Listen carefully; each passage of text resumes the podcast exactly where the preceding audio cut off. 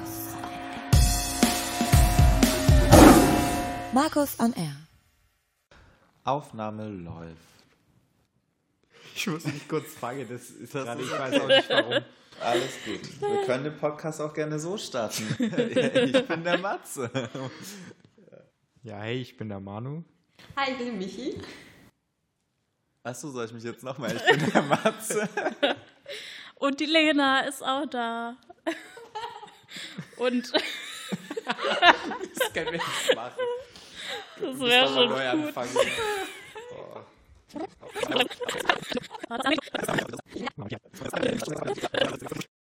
Hey, ich bin der Manu. Hi, ich bin Michi. Ich bin der Matze. Und ich bin die Lena. Und wir haben uns ja in unserem letzten Podcast über Ostern äh, unterhalten. Und in der Vorbereitung kam da bei uns auch gleich die Frage auf, wie war das eigentlich mit der Auferstehung? So muss man sich das wörtlich vorstellen? Ist Jesus einfach wieder aufgestanden oder wie war das? Also ich kann mir das persönlich gar nicht, gar nicht vorstellen, dass er da einfach auf, aufgestanden ist. Ich finde, also nachdem ich wieder letztens eine dieser Zombie-Filme gesehen habe, ich finde einfach, dass Jesus ein Zombie war. Und ich kann das so erklären, in den Filmen sieht man ja meistens, dass die Zombies mehr oder weniger so ein bisschen verwest sind. Und da er nur drei Tage nachdem er am Kreuz gestorben ist, wieder auferstanden ist, hat er seine menschliche Form im Prinzip äh, behalten und auch seinen menschlich, menschlichen Verstand. Sprich, er war dann doch ein guter Zombie und nicht so böse, wie es man in den Filmen sieht. Naja, aber Manu, wenn du mal in die Bibel schaust, da wissen wir ja eigentlich, ähm, wie Jesus aufgestanden ist, beziehungsweise wie die Auferstehung ähm, abgelaufen ist an diesem Tag. Also die gängigste Geschichte, die wir ja alle sicherlich kennen, steht im Markus-Evangelium. In Kapitel 16, da kommen drei Frauen ähm, am Morgen, am ersten Tag der Woche, gehen sie ganz früh, brechen sie auf, haben noch wertvolle und wohlriechende Öle gekauft, weil sie Jesus salben wollten. Und dann sind sie eben zu dem Grab hingegangen und haben sich schon auf dem Weg dorthin überlegt, wer kann denn ihnen diesen unfassbar schweren Stein wegrollen, der von diesem Grabeingang ist. Und dann laufen sie zu diesem Grab hin und plötzlich sehen sie, dass dieser Stein schon weggerollt ist. Waren schon total erschrocken und wunderten sie sich, aber sind dann trotzdem in das Grab hineingegangen. Und in diesem Grab, da haben sie je nach Übersetzung, haben sie einen jungen Mann oder einen Engel vorgefunden. Und die Frauen, die haben sich natürlich unfassbar erschrocken. Das müsst ihr euch mal vorstellen, wenn das hier vor euch ein, jemand steht, ihr nie erwartet. Und dieser Engel oder dieser junge Mann hat denen dann erklärt, dass Jesus auferstanden ist und nach Galiläa vorausgegangen ist. Und es sollen sie natürlich allen weitererzählen, aber sie haben sich so erschrocken, dass sie erstmal am ganzen Körper gezittert haben und weggegangen sind. Das haben sie erst dann etwas später erzählt. Und so kann man es in der Bibel nachlesen. Ja gut, Michi, schön und gut, was in der Bibel steht. Aber das muss noch lange nicht heißen, dass das stimmt, was in der Bibel steht. Denn ich habe da mal was von der Visionshypothese gehört und die finde ich sehr interessant. Und da gibt es einmal die subjektive Visionshypothese und die besagt nämlich, dass die Jünger sich den auferstandenen Jesus nur eingebildet haben. Und zwar hat Jesus die Jünger so sehr beeindruckt mit seinen, äh, ja, mit seinen Wundern und mit allem, was er gemacht hat. Und er lag äh, den Jüngern ja auch sehr am Herzen.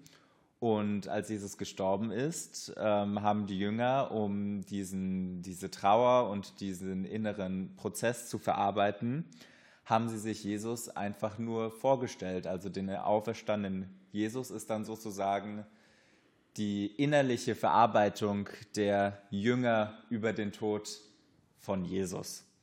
Und es gibt dann aber auch nochmal die objektive Visionshypothese, die geht ein bisschen in die andere Richtung.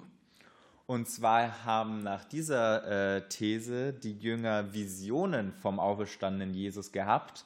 Und die kommen nicht, weil die Jünger sich diese Vision vorstellen, sondern Gott hat den Jüngern Visionen vom auferstandenen Jesus geschickt.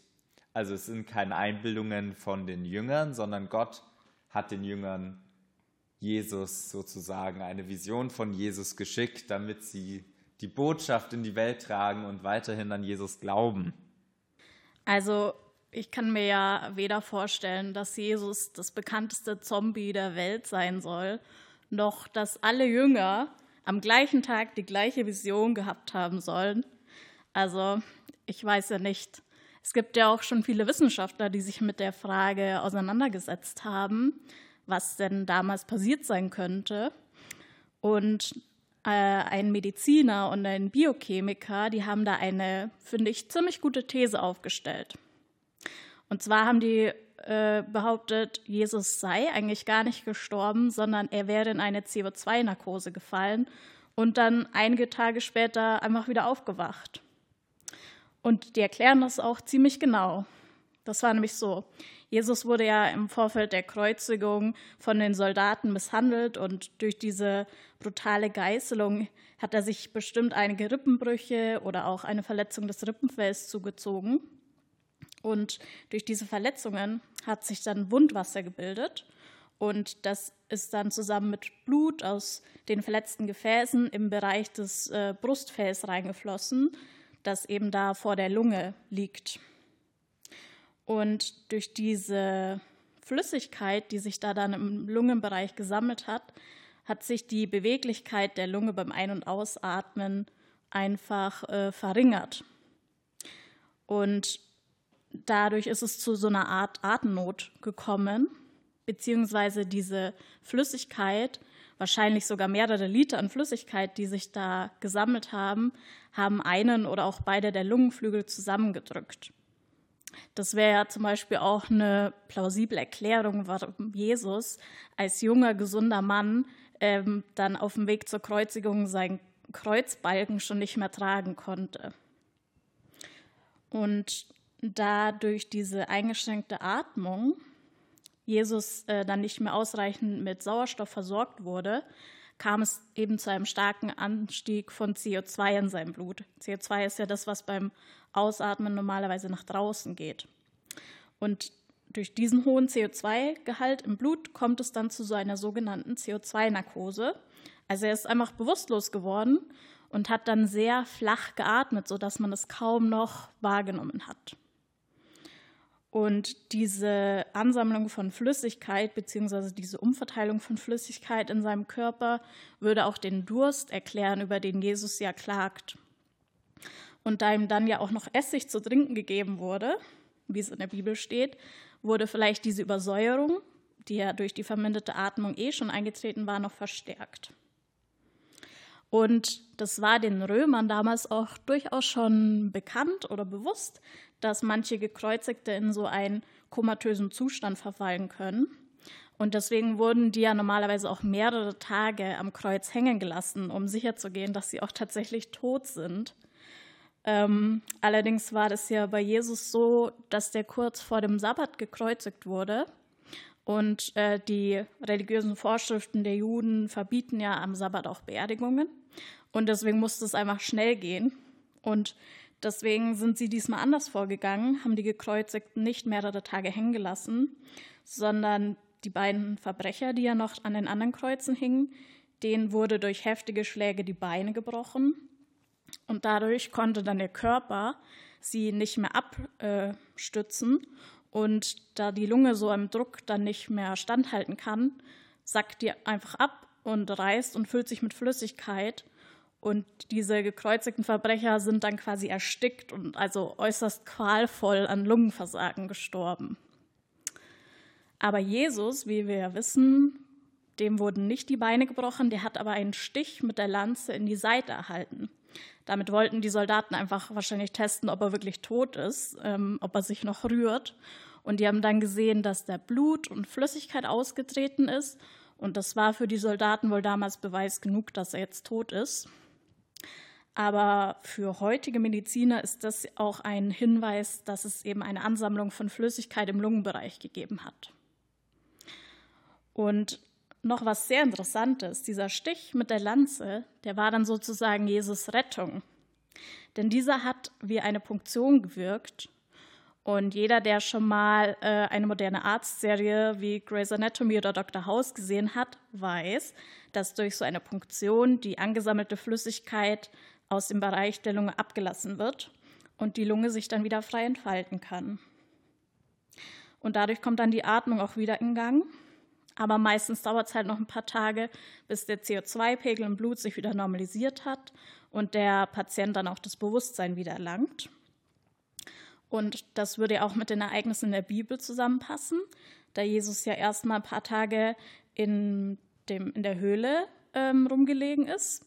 Und diese Höhle als kühle Grabkammer hat quasi auch noch seinen Genesungsprozess äh, beschleunigt und auch äh, seine Behandlung mit Aloe und Myrrhe und diese Einwicklung in Leinentücher, wie das damals üblich war. Dadurch kam es wahrscheinlich noch zu einer schnellen Stillung von Blutungen. Genau, also diese Mediziner, die diesen Artikel geschrieben haben, die bezeichnen seine Auferstehung quasi als ein Erwachen aus einer tiefen Bewusstlosigkeit. Also Lena, wäre ich jetzt Mediziner oder Wissenschaftler, dann würde ich dir glauben.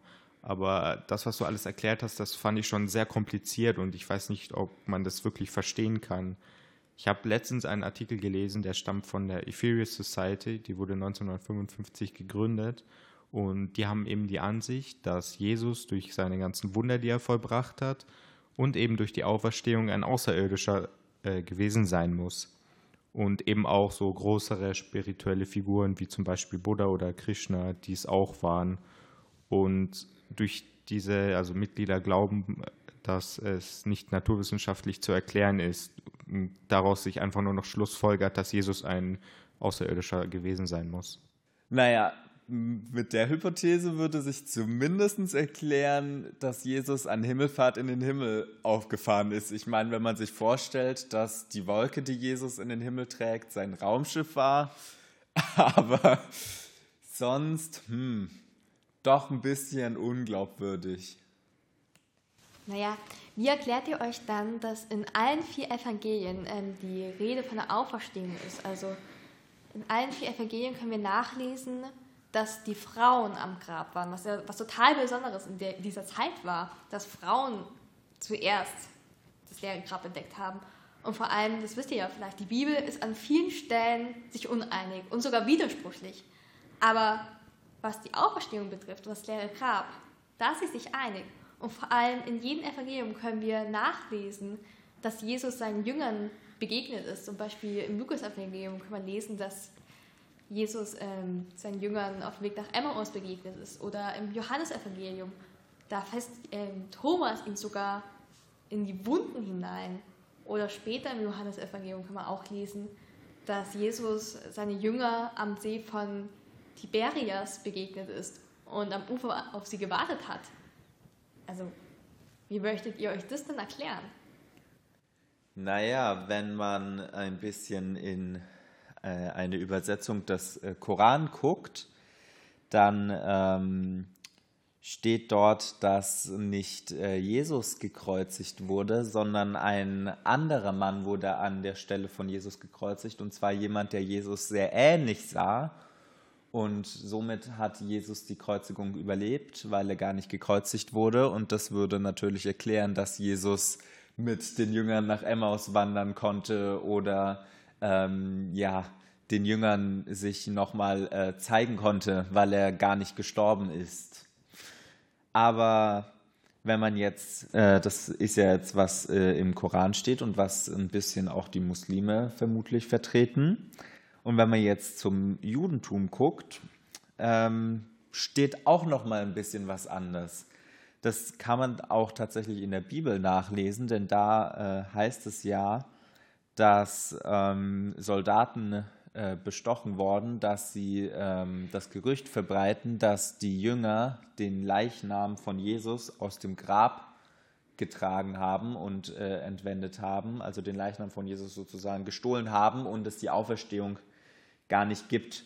Man muss dazu sagen, dass äh, im Judentum Jesus nicht als der Messias gesehen wird. Das heißt, äh, die im Judentum glauben ja, dass der Messias noch kommen wird.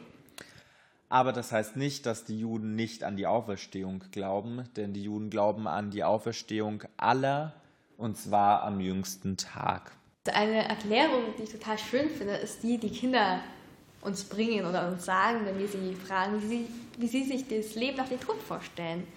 Also Kinder im Vor- und Grundschulalter, die sagen, es gibt das Leben nach dem Tod.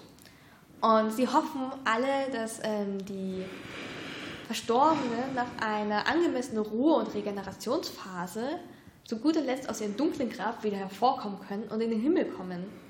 Das kindliche Denken ist nämlich so, dass der Friedhof bzw. die Ruhestätte eine Art Zwischenstation ist, in dem sich eben die Verstorbenen ausruhen können, das Schwere hinter sich lassen können und dann das Leben verlassen. Also dieses Leben auf der Erde hinter sich lassen und ein neues beginnen. Und auf diesem Weg nach oben, so stellen sich die Kinder vor, also oben ist das Gute, unten ist das Schlechte, gibt es äh, Hilfe.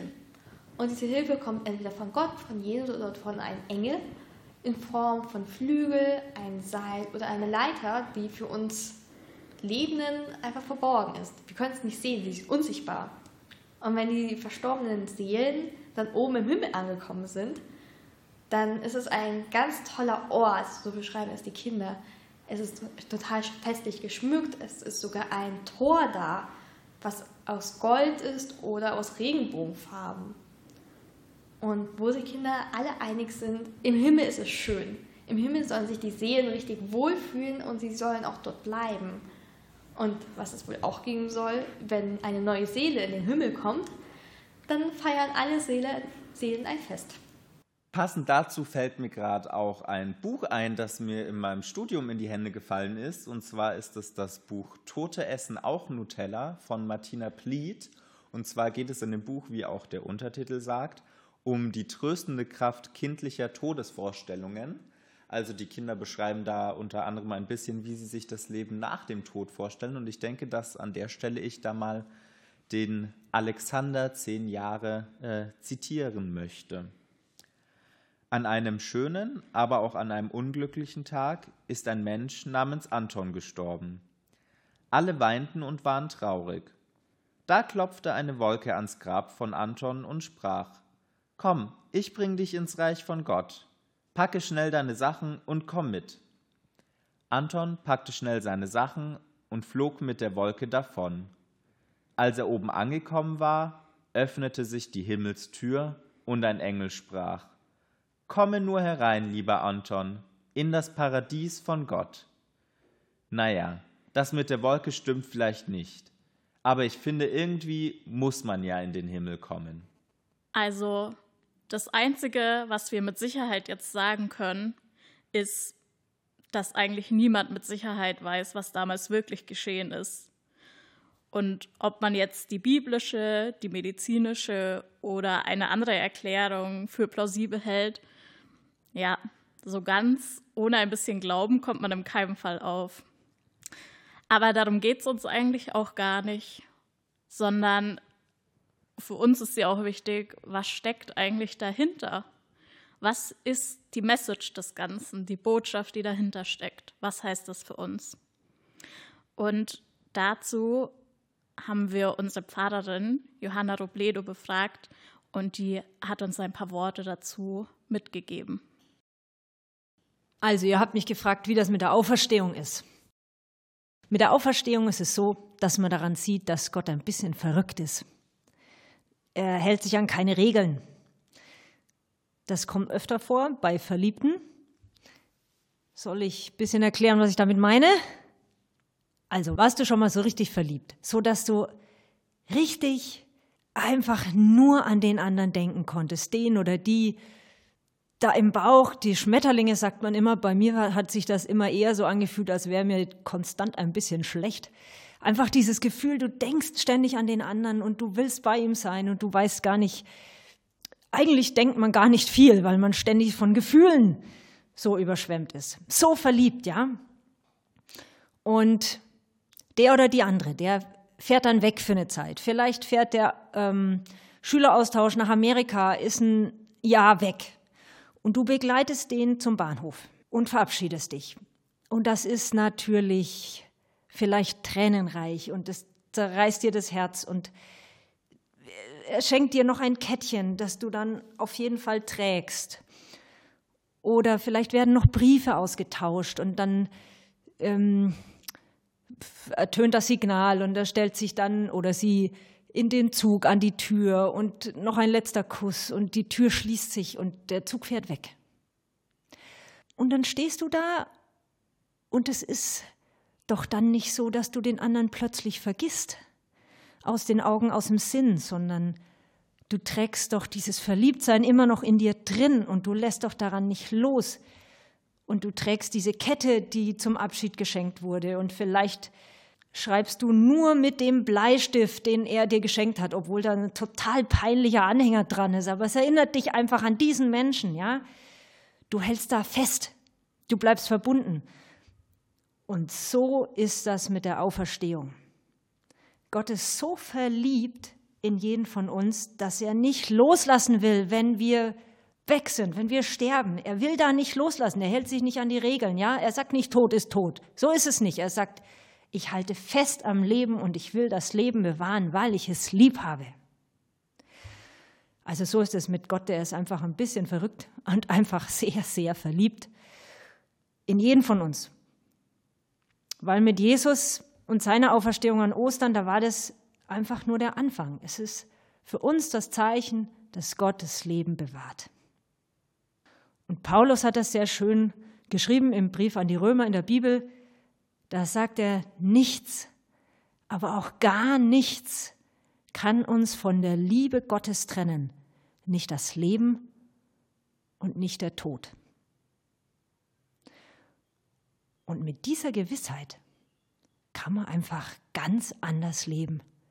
Zu wissen, Gott ist einfach super verliebt in mich.